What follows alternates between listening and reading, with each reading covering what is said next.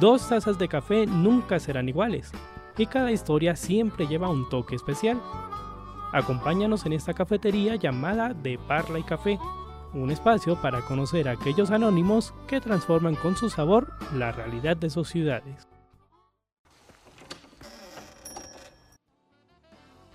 De Parla y Café, un programa del colectivo de comunicación alternativa Parlantes, enganchando realidades, en coproducción con el programa de comunicación social periodismo de Uniminuto Zipaquirá. Bienvenidos.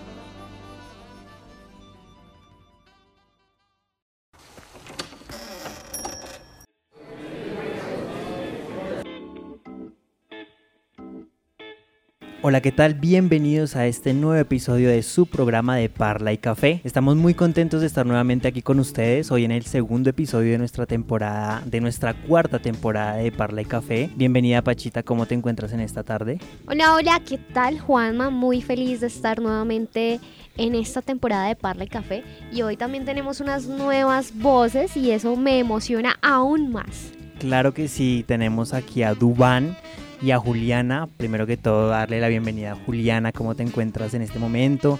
¿Qué expectativas tienes de Parla y Café? Bienvenida a los micrófonos de Parla y Café. Hola Juanda, ¿cómo estás? Muy bien, muchas gracias por, por la bienvenida. Pues nada, mis expectativas son acá poder acompañarlos cada tarde y mejorar, mejorar a ver qué temas tocamos en el futuro.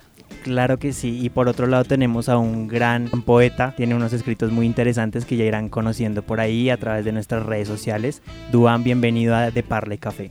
Eh, muchas gracias por la increíble presentación y a todos los que están escuchando. Eh, Duan Martínez, un gusto, un placer para todos. Eh, en el futuro espero poder compartir con ustedes algunas de las cosas que me encanta escribir y continuamos con el programa.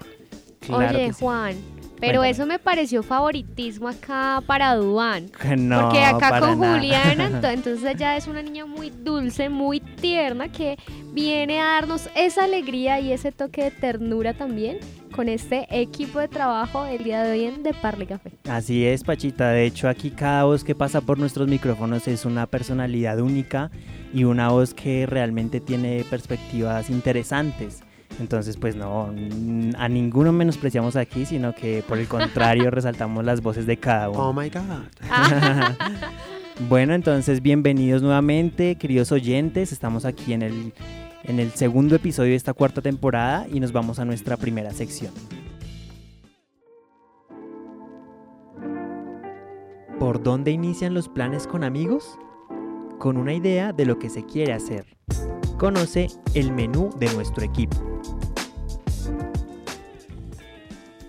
Y bueno, en nuestra primera sección del menú de nuestro equipo vamos a hablar un poco del tema, vamos a contextualizarlos un poco y para ello quiero que Duan nos cuente de qué vamos a hablar en este segundo episodio.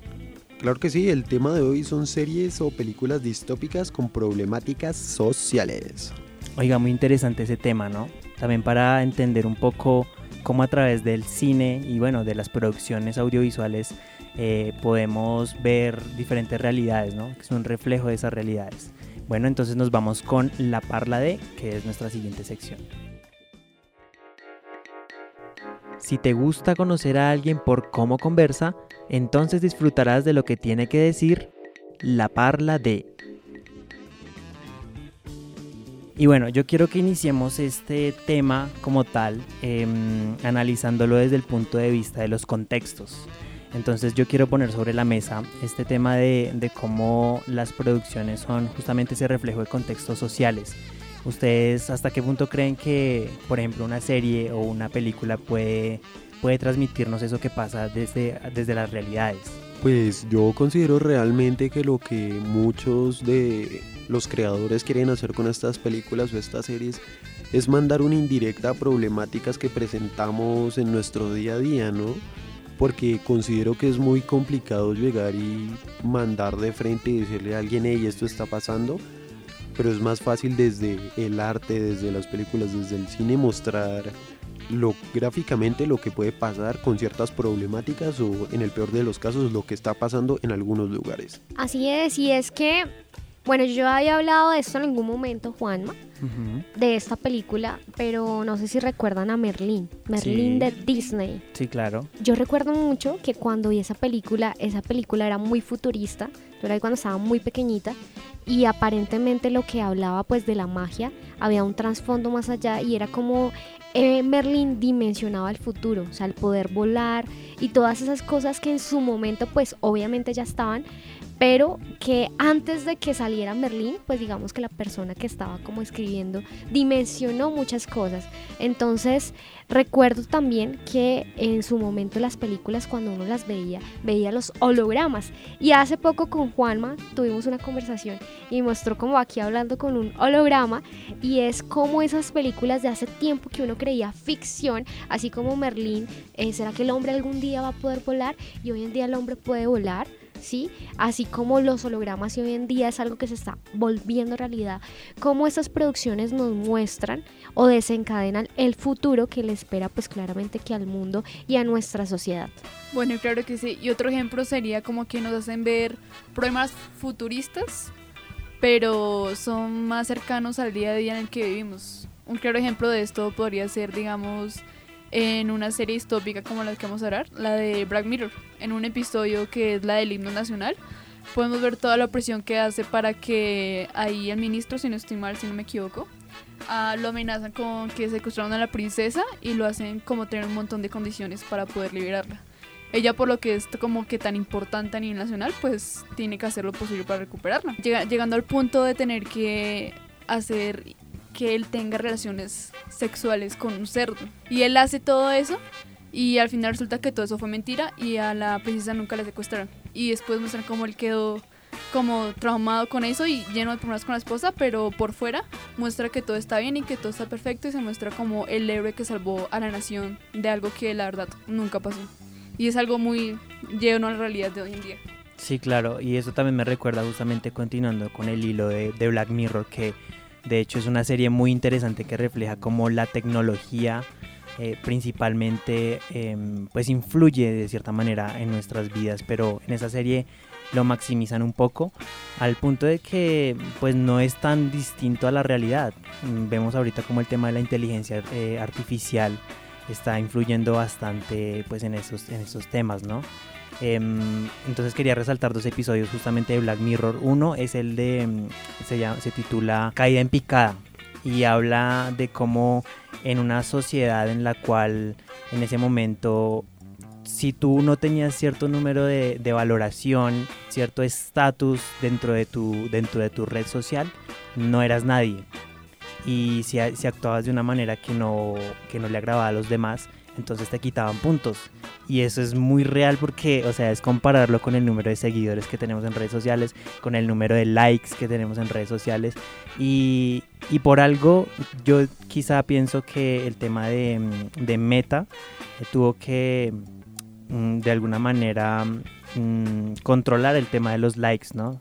De, de poner esa restricción de que uno, pues de alguna manera quiera controlar desde sus redes sociales ese tema de los likes porque también afecta de manera exponencial pues la salud mental que en algún momento también lo hablábamos. Entonces es un episodio muy interesante que pues les recomendamos que vean para que lo analicen desde ese, desde ese eh, trasfondo social. Por otro lado también está un episodio que se titula Odio Nacional, si no estoy mal, que es el de las abejas con robóticas, así es, sí. Y es justamente eso, que la tecnología cae en manos de personas equivocadas muchas veces que lo que hacen es usar esa tecnología pues en contra de las mismas personas. Entonces, en vez de, de aprovechar esas herramientas digitales para unir, eh, las estamos aprovechando para destruir, que no debería ser el caso. Entonces ahí les dejamos esa serie que también es muy interesante, súper recomendada, la encuentran en Netflix y, y bueno, ahí está. No, y es que me parece muy interesante, Juanma, cómo haces esa analogía eh, con respecto a las reacciones en, redes sociales, porque en realidad eh, tienes mucho discernimiento, diría yo, y sí es importante verlo desde ese punto y cómo eso puede afectar o no nuestra salud mental.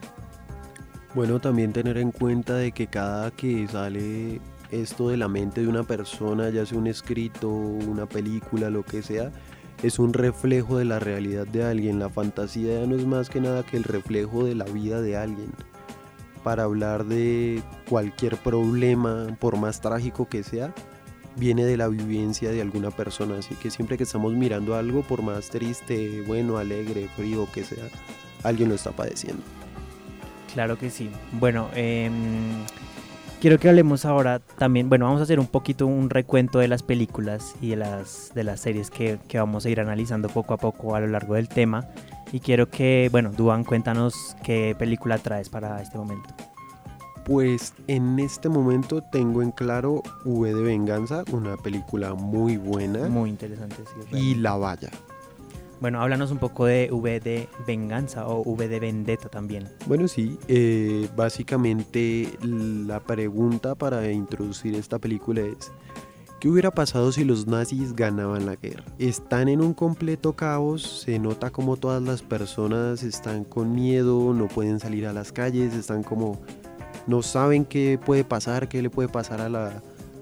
A nadie, todo el mundo está aterrorizado y en medio de este caos entre los callejones hay un tipo, un hombre enmascarado que empieza como a presentar una serie de actos revolucionarios en contra de lo que es el gobierno en ese momento.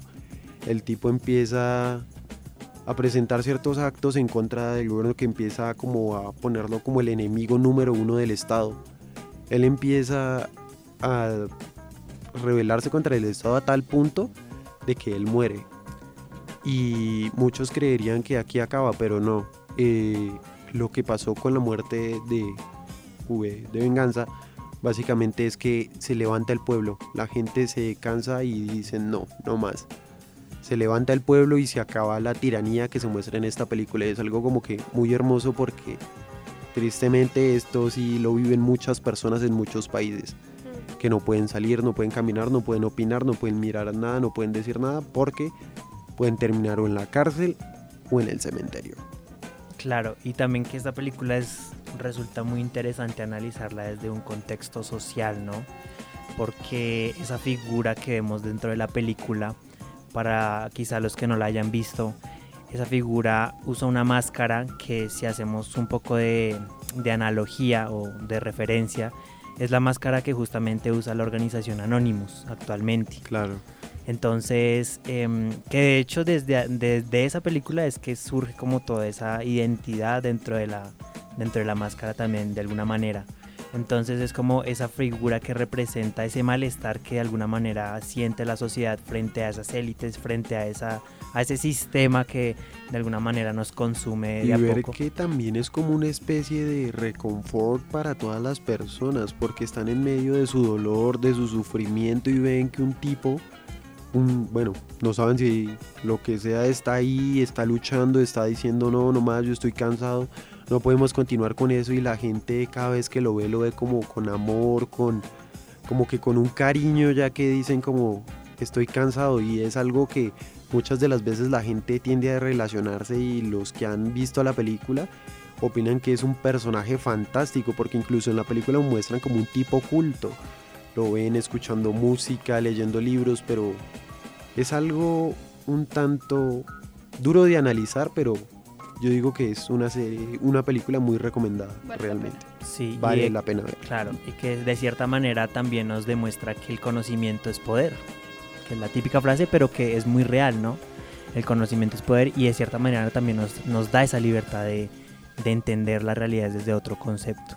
Entonces, pues también hacerles la invitación a nuestros oyentes a que lean mucho, a que se culturicen, a que se contextualicen de, las re- de las diferentes realidades para entender mejor pues los contextos que nos, que nos rodean también. Bueno, yo tengo una película, yo sé que la hemos visto todos en algún momento o en algún espacio de la universidad, del colegio y se llama Tiempos Modernos de Charles Chaplin, que habla sobre la revolución industrial. Yo ya había tocado este tema antes, pero me parece muy chévere esta película porque a través del humor nos muestran cómo la revolución industrial y cuando llegó todo esto hizo un cambio en la vida de, los, de nosotros.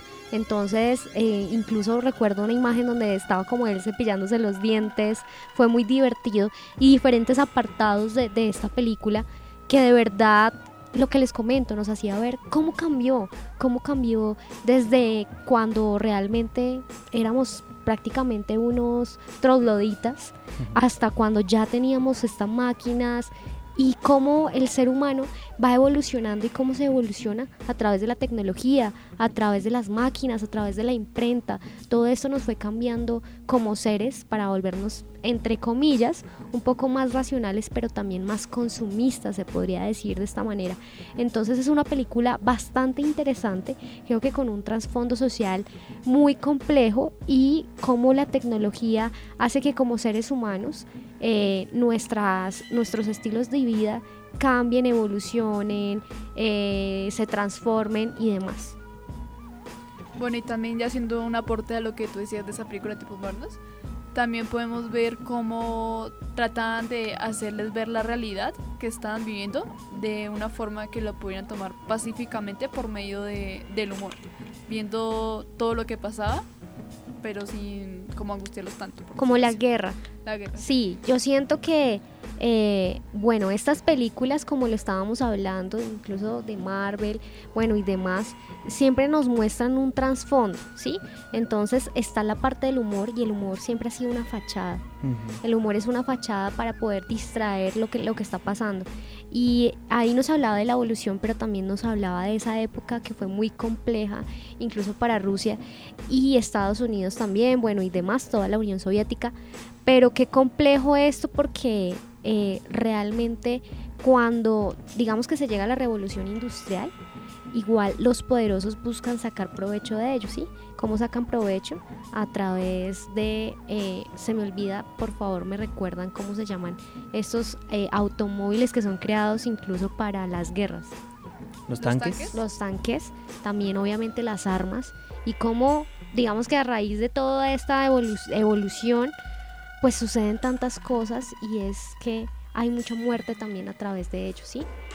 Y también resaltar que esa película particularmente que tú comentas también nos muestra un poco ese tema de las luchas sociales, ¿no? de esa resistencia que hay, esas manifestaciones que habían por la inconformidad eh, con respecto, por ejemplo, a las condiciones laborales, a, bueno, a diferentes situaciones que se presentaban en la época y bueno, que todavía se presentan, pero que en esas películas se reflejaba mucho más como ese contexto complicado y esas luchas como tal. Literal, Juanma, yo creo que podría decir que en esos momentos o en esa película el trasfondo también es que somos un ratón de laboratorio con el cual experimentaban. Les, les, comentaba, o sea, me parece muy divertido lo del cepillo, pero también es poner a una persona a ver qué tal, sí, si eso va a dar, si no. O sea, entonces muchas veces a las minorías, entonces lo que hacen es que, eh, digamos que estas élites los explotan, sí, sacan el mayor provecho de ellos pues precisamente para poder eh, literalmente sacar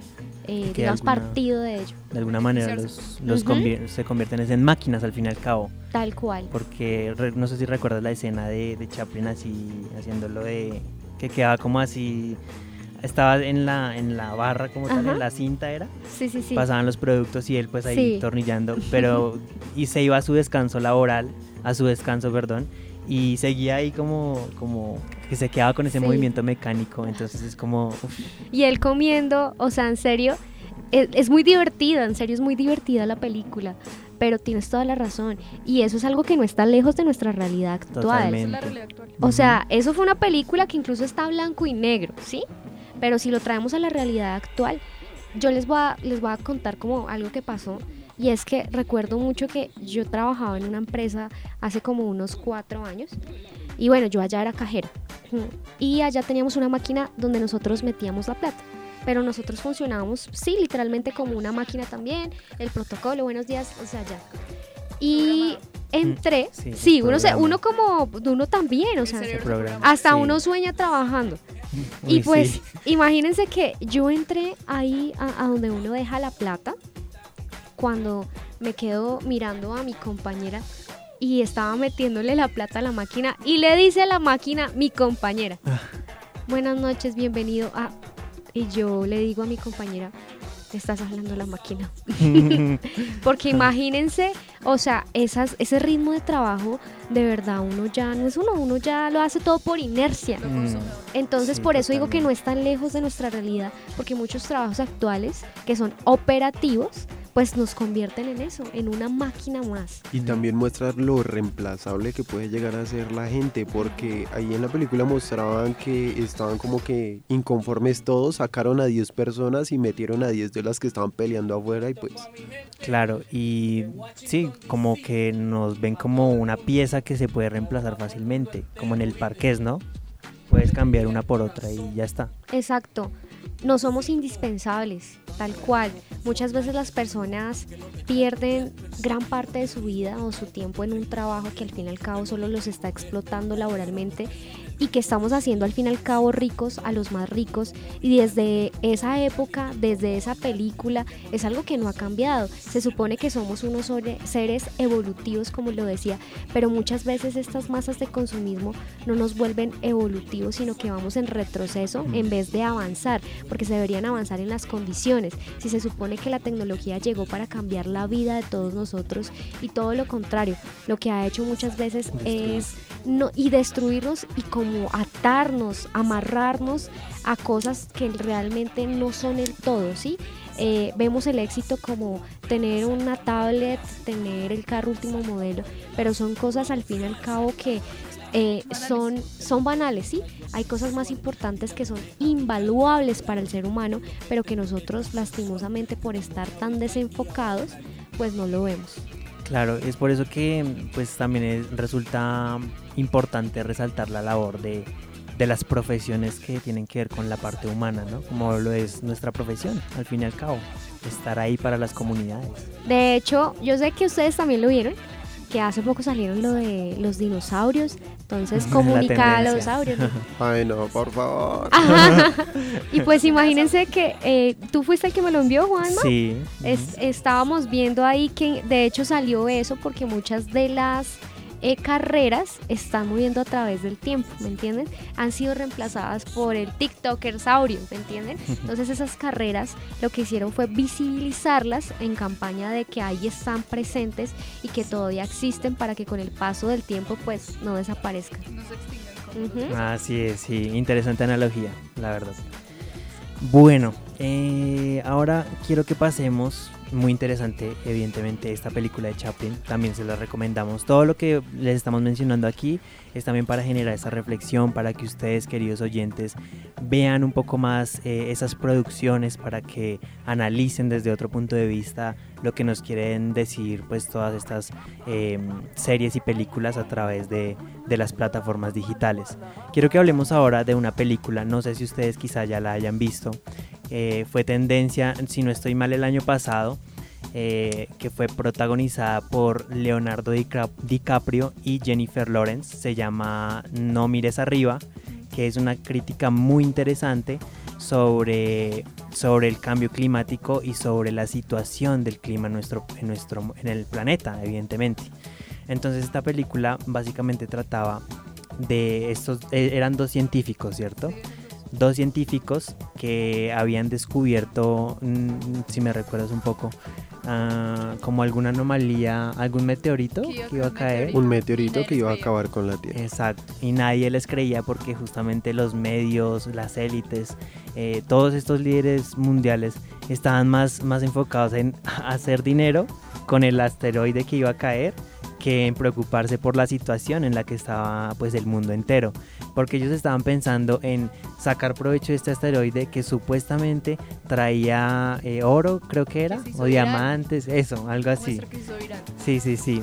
Entonces, pues también es como entender que muchas veces, eh, haciendo analogía con el cambio climático, con lo, lo loco que está el clima actualmente, eso no es, eso no es, eh, digamos que de la noche a la mañana que empezó ese cambio. Eso ya viene de- desde mucho tiempo atrás y es algo que hasta el momento las industrias hasta ahorita se están poniendo las pilas con el tema de la parte ecoamigable y todos estos conceptos que ellos manejan desde las industrias pero que ya es tarde. Realmente estamos en un punto de ya de no retorno en el cual estamos viviendo las consecuencias del clima, estamos viendo las consecuencias de, de la madre naturaleza al fin y al cabo y que es algo que también nos, nos tiene que preocupar a todos porque si seguimos al ritmo que vamos, pues las cosas pues desafortunadamente no, no van a poder mejorar. Y no tan solo en lo climático, yo también lo veo por el lado político. Actualmente con nuestro bello, ilustrado, queridísimo, amado, adorado presidente Gustavo Petro, podemos ver y evidenciar un problema y es los seguidores que están enfocados en si están a favor o no están a favor. El problema no es ver qué tal está funcionando, qué tal es como qué tal está el manejo en la política, sino estamos más concentrados en que ay no es que él está a favor, él está en contra y en la película se muestra demasiado esto con el hecho de mostrar eh, miren arriba o no miren arriba y se forman campañas y al final termina que la gente no se da cuenta del problema real y eso acaba en que el meteorito destruye la Tierra. Entonces aquí en Colombia mirar cómo nos va a ir con nuestro meteorito. Sí. Bueno, y también acá otra cosa para recalcar de la película es el poder tan grande que tienen las redes sociales, como lo muestra la película. Porque por lo mismo hay una escena en la que van los dos científicos a dar esa noticia para que todo el mundo esté alerta, pero los periodistas no lo toman en serio. Antes lo ven como broma y eso se viraliza en redes sociales. Ya es cuando se hace el hashtag de no mires arriba, de yo no mm. sé qué vainas. Y al final, como dijo Duan, pasa que cae el meteorito y solamente se salvan como los más poderosos. Sí, exactamente. Y al final se muere la vez que cae. Estamos en un mundo lleno de tanto ruido que ni siquiera valoramos las cosas que realmente son importantes porque al fin y al cabo es nuestro planeta. Pero con base a, la película, voy a traer algo aquí que me parece muy importante que me he tomado la molestia de leer en, en estos días y es la Agenda 2030. Mm. Entonces, lo que decían, siempre pasan cosas en el mundo o hay cosas que van a pasar y van a cambiar el mundo, nuestro planeta, nuestro hogar, porque la Tierra es nuestro hogar, pero eh, nos distraemos con fachadas como lo son la tendencia de la canción de Shakira, la tendencia de no sé qué, sí, y entonces cuando nos distraemos no nos damos cuenta que están pasando cosas detrás muy importantes que pueden afectar nuestro futuro como seres humanos, ¿sí? Y entonces, ¿a quiénes les favorece eso? A los, a los importantes, a los que tienen dinero, ¿sí? Y la, gente, la Agenda 2030 es un claro ejemplo de lo que está pasando en la actualidad, de cómo cuando de pronto alguien quiere hablar de que esto es lo que va a suceder por el cambio climático, por el nuevo orden mundial y no le creen, es porque ponen una fachada para que la gente esté distraída y no se enfoque en lo que realmente es importante y que a futuro nos va a afectar como personas y en nuestro mundo que al fin y al cabo es la tierra. Estamos en un mundo que le falta tanta empatía y solamente vivimos gobernados por el poder, por la envidia, lo que tú decías, Duana, ahorita. El sí y el no, pero al fin y al cabo no pensamos en común, en equipo, en sociedad que es lo más importante. Entonces sí siento que esas cositas tenemos que analizarlas un poco. ¿De qué se trata la agenda, la agenda 2030? Pregúntale a una persona, no va a saber o te va a preguntar qué es eso, ¿sí? Y realmente cuando nos ponemos a ver quiénes están detrás, son las personas más poderosas del mundo y también punto a punto, creo que son 17 puntos si no estoy mal, o 10, y cada uno de ellos de, habla de, de, muchas cosas donde se habla del bienestar, de la familia, pero ¿y cómo se va a solucionar? ¿Qué es lo más complejo? O sea, acabar con la pobreza es matar a los pobres, ¿sí? Eh, el hecho del aborto, del sí, del no, y realmente es eh, más que eso, es acabar con la sobrepoblación.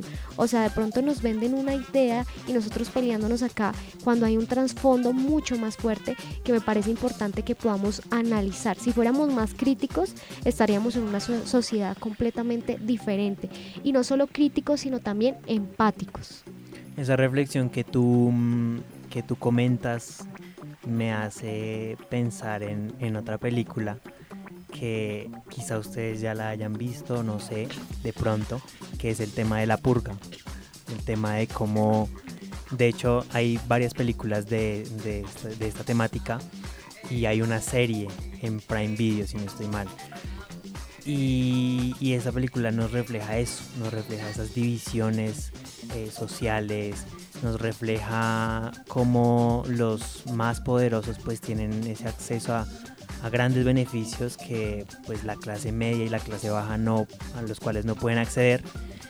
Y haciéndoles un poquito el, el, digamos que la reseña de esta película, básicamente trata de que en Estados Unidos se, una vez al año todos los delitos son legales, que lo cual es una locura, o sea, imagínate tú poder un día poder pues hacer todo lo que se te dé la gana sin ley ni orden.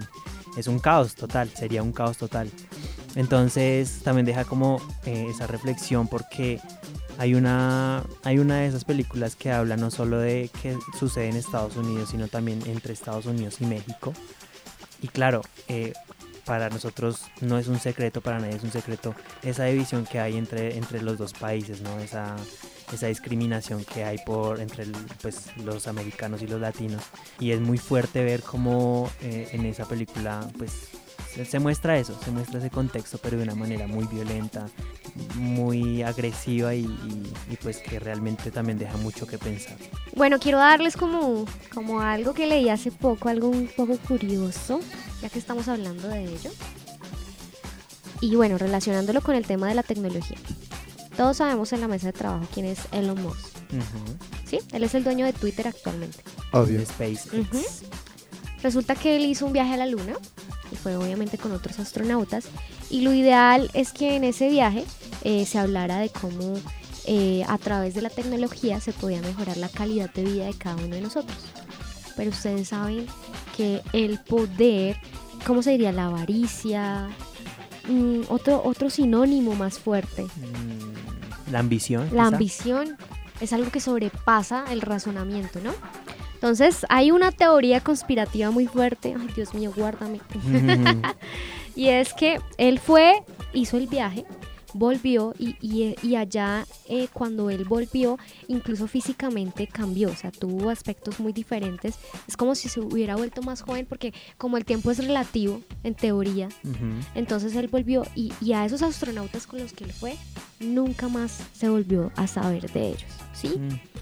Pero se habla o se especula que cuando él viajó a la luna, se dio cuenta que los seres humanos somos un campo magnético de, de, electricidad, pero la electricidad de nosotros se maneja a través de nuestras emociones. Mm. Y dada la casualidad, fue cuando él compró Twitter. Twitter es la red social que mueve más emociones, porque en Twitter la gente se pelea, hacen cadenas, ustedes saben que ahí todo el mundo se trata mal porque hacen los hilos. En su mayoría negativas. Sí. Mm. Como Ajá. lo llamamos algunos, la ratonera. Exactamente. mm. O sea, Twitter es como la red social sin filtro, donde cada quien se expresa. Entonces, él compró eh, esa mina de oro y nosotros nos imaginaríamos, pero ¿por qué? Imagino que es por su ambición. Él descubrió cosas que tal vez nuestros ojos humanos no pueden ver. Entonces, como les comentaba, hay un transformo, trasfondo muy fuerte. Creo que incluso también se habla de que cuando él viajó a la luna, encontró vida allá en la luna y que incluso la vida que está allá sabe lo que le va a pasar al mundo precisamente por los cambios climáticos que tenemos. Porque es que hay varias teorías. La espiritual, obviamente, cuando uno es creyente, uno cree en la espiritual en, la parte eh, del clima y entre otras tantas cosas que sí o sí la Tierra al fin y al cabo va a llegar a un punto en donde no va a aguantar más. Entonces, al leer y al leer, ir allá, descubrir esa mina de oro que somos nosotros y adicionalmente descubrir otra vida, literalmente es como si nos estuviera vendiendo a ellos para él comprar un tiquete de salida de la Tierra a otro lugar. Es algo tan complejo porque hace poco leía también y es que si el mundo se acaba hoy, eh, tal vez existirían unos cupos para que eh, siguiéramos existiendo, pero en otro lado. Preservarlas. ¿sí? Pues. Exactamente. Pero ¿quiénes estarían ahí? Y muy seguramente no serían las personas que ayudarían a la sociedad. Uh sino serían las personas que tienen el poder y la plata para hacerlo. Uh -huh. Y uno de esas personas es Elon Musk. Bueno, muy interesante esa teoría. Realmente pues esto también nos invita a dudar de todo. Lo decía un gran maestro, duden de todo. Y pues es, es eso, ¿no? Es cuestionarnos todas esas teorías, toda esa, toda esa información que recibimos a diario. Entonces ahí se les deja esa invitación, queridos oyentes. Bueno, antes de irnos a una pausa, vamos a ir con Alejandra Rodríguez. Ella es una de las directoras del programa que justamente no puede estar en este momento por temas laborales, pero nos envía su perspectiva sobre el tema.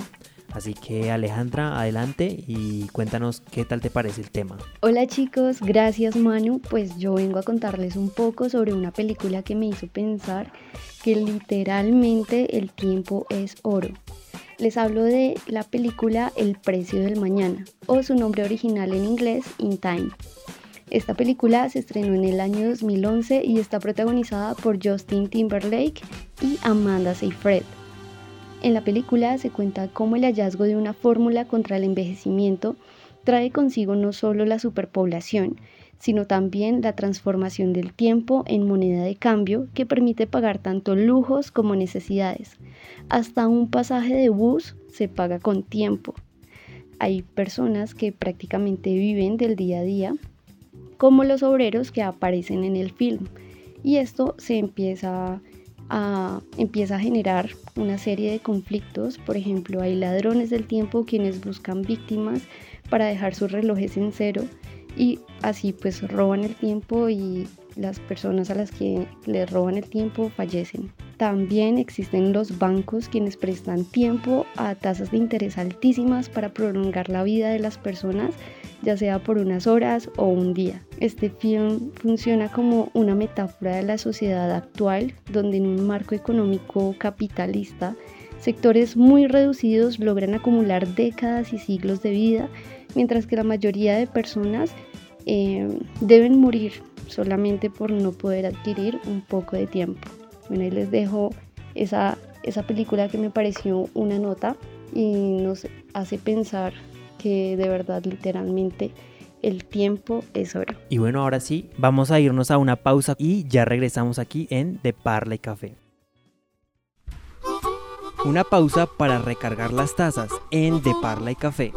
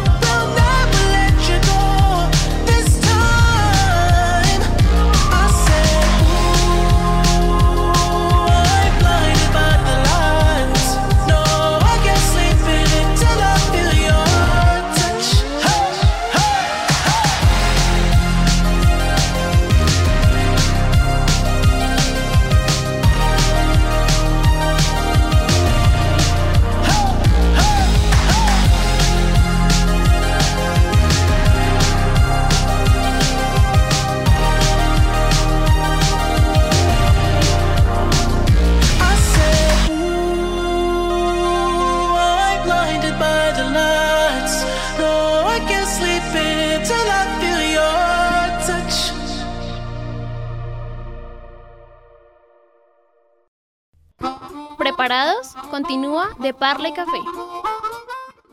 Continuamos aquí en este segundo bloque de Parla y Café y ahora después de este primer bloque que fue muy reflexivo, muy de conocer y entender esas películas que, y esas series que nos dejan pues mucho que pensar, vamos ahora a ahondar un poco en el tema de, de la música, de esas, esas eh, composiciones musicales que también hacen parte de esas series y esas películas y quizá el trasfondo que tienen también en, pues en estas producciones. Así que nos vamos con nuestra sección de Deleitando los Oídos. Conocer a alguien abarca varias cosas, incluyendo lo que escucha. Descúbrelo deleitando los oídos.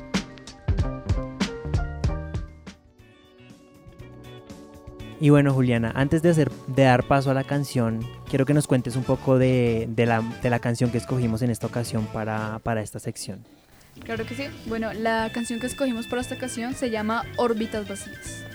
Esta es de la serie La Valla, que para dar un contexto pequeño uh, es de ahora sobre un futuro en España en, 2040, en el 2045, si no estoy mal, y ahora sobre una valla que colocan entre los más privilegiados y los más pobres y la lucha que hacen para poder para poder salirse o para poder quitarla.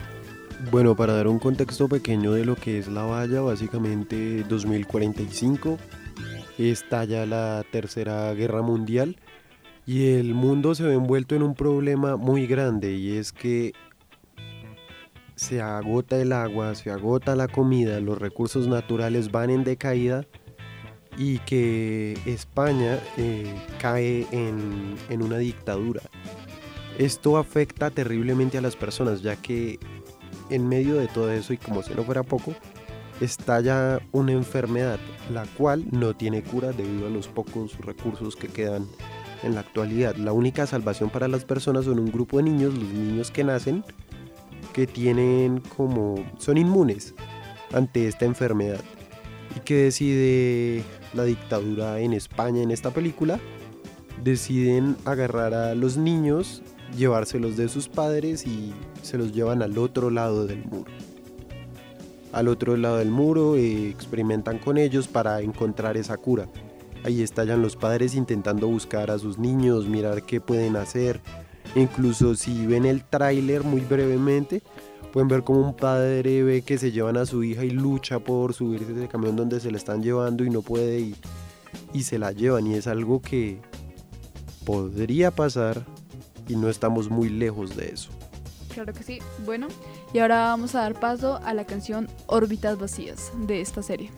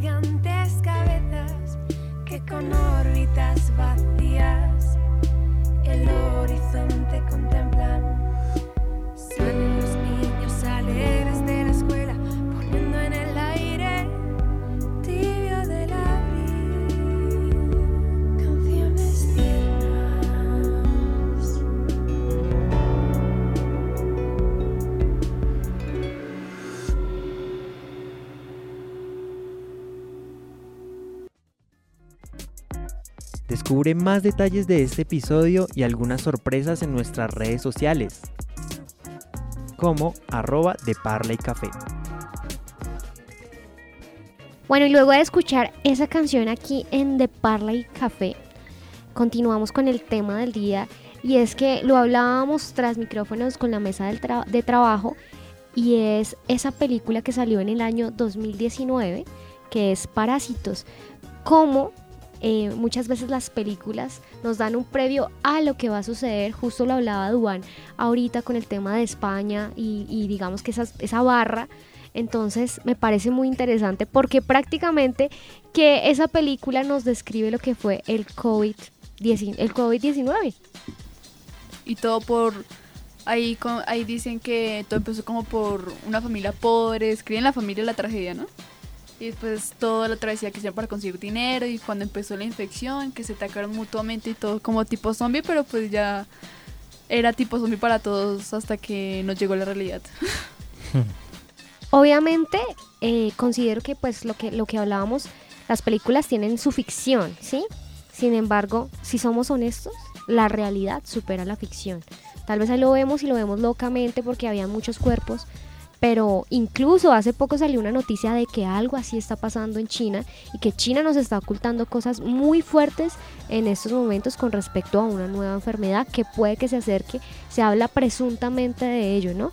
Entonces yo creo que de pronto incluso lo que son las películas tienen esas escenas que no se pueden mostrar o que son censuradas, pero en la vida real, en la vida real no existe censura. Y bueno, para dar continuidad, vamos a esta sección que se llama Citando a. Una idea clave ayuda a recordar muchas cosas y nos permite decir que estamos citando a. Bueno, y en citando a, hoy tengo esta frase del día que es, el verdadero progreso es el que pone a la tecnología al alcance de todos. Henry Ford. Increíble esa frase. Pero creo que nos quedamos cortos aplicándola, ¿no? Como, como sociedad. Lo- ya lo comentábamos como tal y hacemos esa reflexión. Y también los invitamos a ustedes que, a que hagan esa reflexión de, de cómo podemos usar mejor la, la tecnología. Tenemos todo en la palma de la mano, al alcance de nosotros. eh, y a través de diferentes medios podemos impactar de una manera positiva, de una manera que realmente aporte eh, y yo creo que eso también es lo que queremos transmitirles aquí desde los micrófonos de Parle Café, ese mensaje de transformación y de cambio social. Yo considero realmente que el tema del uso de la tecnología ya también está siendo como que un camino sin reversa y la idea es concientizar a las personas que utilizan cualquier medio de tecnología ya que nos concentramos en temas banales sin importancia que realmente no dejan ningún valor de ningún tipo y no nos ayudan como sociedad en nada. Y todo esto es gracias a que las empresas y las mismas personas se encargan de mantener a las personas ahí pegadas, que no se muevan estáticas mirando y que sigan y sigan consumiendo contenido basura para que sea como más fácil controlar de cierta manera nuestras decisiones y lo que somos como sociedad. Eso es algo que yo creo que mucha gente no tiene en cuenta y es que cada vez que ves videos estúpidos, videos sin importancia que uno dice, ¿y esto qué? Mm, Yo creo, eh, perdóname Juli, de robarte la palabra, y es que, eh, bueno, eso es un tema de, de- concientizar a las personas, de concientizarnos a nosotros mismos, y es que no podemos ser solamente espectadores, no podemos ser un bobo útil para la sociedad, ¿sí? Tenemos que dejar de ser consumidores a ser al menos creadores, ¿sí? Eh, lo hablábamos con Juanma en nuestros proyectos, porque si seguimos consumiendo hacemos parte del problema y no de la solución. es muy fácil hablarlo, pero estas cosas generan adicción. Entonces, si nosotros no decimos, bueno, ya, o voy a consumir, pero voy a consumir algo que me nutra, ¿sí? Algo que realmente me aporte algo. Yo creo que la decisión radica en nosotros, porque lo que les comento, no podemos seguir siendo unos bobos útiles para la sociedad. ¿Qué buscan todas estas masas que, que tú mencionabas al ver ese contenido, Juan? Y es robarnos nuestra identidad. Cuando una persona no tiene identidad, es muy fácil y es muy manipulable. Entonces, totalmente. cuando alguien no tiene identidad, cualquier cosa está bien para esa persona. Entonces, tenemos que crear esa identidad, tenemos que crear eh, esos hábitos en el buen sentido de la palabra, de cosas que nos nutran, que podamos consumir cosas que nos aporten y que no nos quemen las neuronas, todo lo contrario, que nos ayuden a mejorar y, y a que nuestra mente genere más concentración, porque incluso eso genera que nosotros no tengamos concentración.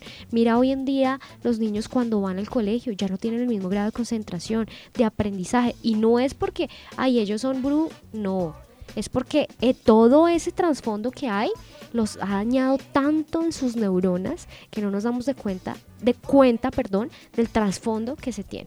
Dale, Juli. Bueno, y también teniendo en cuenta todo esto que dicen, en una frase resumida se puede decir que nos ciegan y nos cegamos nosotros mismos de ver la realidad y lo que es verdaderamente importante por cosas que no, no nos aportan nada. Claro que sí. Bueno, ya poco a poco vamos llegando al final de este programa.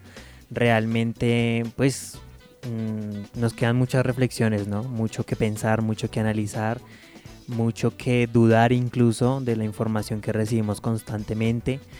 Y la invitación es justamente a eso, a que no solo hagamos parte de, como lo decías tú, Pachita, del problema, sino también de la solución creemos desde nuestros entornos, seamos agentes de cambio, sin importar nuestros contextos. De alguna manera, si nosotros tenemos esa disposición y, esa capacidad de, de ver alguna problemática y quizá hallar alguna solución, pues hagámoslo, demos una mano amiga eh, y apoyemos desde, desde nuestras realidades. Bueno, ya nos despedimos entonces de este segundo episodio. Quiero que quiero conocer primero que todo cómo se sintieron ustedes, Duan, Juliana, cómo se sintieron en este primer programa.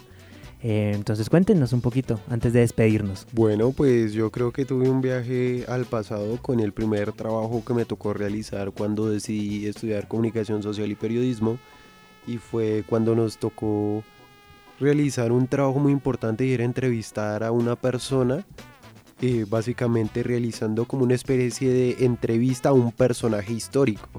Entonces, ¿cómo vamos a hacer eso? Teníamos que entrevistar a una persona que supiera. Y Elkin Molina fue un tipo que me ayudó completamente con esto, un profesor que por medio de las redes sociales intenta eh, seguir explicando lo que es la historia, concientizando a todos. Y me trajo ese bello recuerdo. Espero poder crear más bellos recuerdos acá y me la pasé genial. A mí la verdad, honestamente me gustó mucho a poder estar habla- hablando con ustedes, tener nuevas experiencias en mi carrera, poder quiero poder nutrirme más y mejorar y nada, me gustó mucho todo el trasfondo que tocamos en este episodio. Bueno, nosotros contentos de tenerlos aquí también, de abrirles los micrófonos porque sus voces también son muy importantes y sus perspectivas también son muy importantes. Pachita, a través de donde nos pueden seguir nuestros queridos oyentes. Bueno, a todos nuestros queridos oyentes nos pueden seguir en todas nuestras redes sociales como arroba de parla y café. Ahí vamos a estar siguiendo, eh, subiendo nuestro contenido por Instagram. También estamos en Spotify. De hecho, no sé si estamos en Deezer o todavía no estamos en claro, Deezer. por supuesto. Para que pues nos escuchen, nos sintonicen. Y bueno, ya para terminar así rápidamente, Juanma, eh, yo también me siento muy feliz de esta nueva mesa de trabajo tan renovada. Y el tema que tratamos hoy me gusta mucho porque son temas profundos y que nos ayudan de pronto a, a pensar un poco más allá de lo que nuestros ojos ven, sino tal vez poner en práctica ese discernimiento, se podría decir, y esa, ese tema crítico que tenemos muy enmarcado los periodistas. Así que espero que nos veamos en un próximo episodio, que les haya gustado mucho este y de todo lo que hablamos, no nos crean a nosotros, investiguen por ustedes mismos. Dios los bendiga. Claro que sí, Pachita. Entonces así con esta reflexión llegamos justamente al final de nuestra segunda emisión de esta cuarta temporada y recuerden seguirnos nuevamente a través de nuestras redes sociales. Hasta una próxima emisión. De Parla y Café, un programa de parlantes, enganchando realidades, en alianza con el programa de comunicación social periodismo de Uniminuto Centro Regional Zipaquirá. Feliz café de la semana.